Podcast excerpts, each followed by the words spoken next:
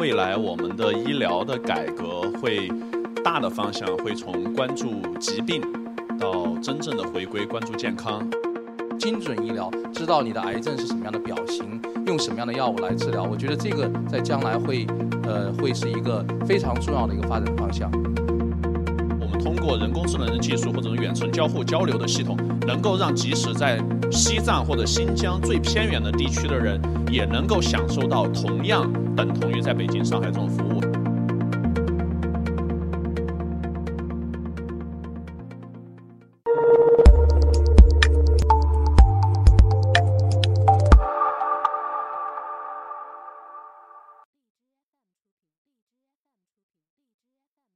问题呢，就是您认为未来医学可预见的深刻变化是什么？这些变化是由什么因素所驱动的呢？我觉得未来我们的医疗的改革会大的方向会从关注疾病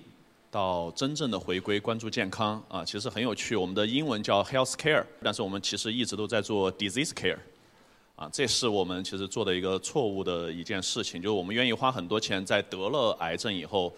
比如说来花很多钱来治疗，但比如说如果我来告诉你戒烟、戒酒、多运动这些可以帮助你预防癌症，能够让你活很多年，但其实你不会付我一分的钱，因为你觉得这个东西没有帮到你，或者是你没有办法来理解。所以我们在未来会有很多愿意为了你的健康而支付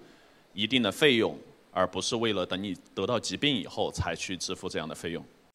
预防是非常重要的，但是万一真正得了病以后，如何去治疗还是非常重要的一个部分。我觉得会 profoundly change 我们这个这个系统的就是呃更多的 technology，更多的技术。这个技术意味着。其实更多的交叉，IT、大数据、人工智能，然后影像这些它的 combination，然后才能够真正的做到这个个体化的医疗、精准医疗，知道你的癌症是什么样的表型，用什么样的药物来治疗。我觉得这个在将来会呃会是一个非常重要的一个发展的方向。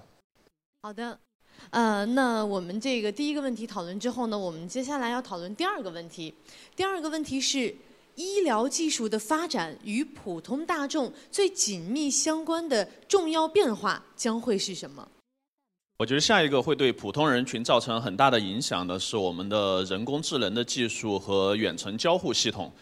因为现在中国也好，或者全世界很多的国家，其实问题在于我们有很好的顶尖的医生、顶尖的医院，但是绝大多数人都享受不到这个医疗，或者是你要来享受这个医疗带来的就是这些医院全部爆掉。我们所有人都知道北京的三甲医院有多么难进，多么难挂号，医生很痛苦，因为每个人只有三五分钟给他看，然后弄不好还会被砍。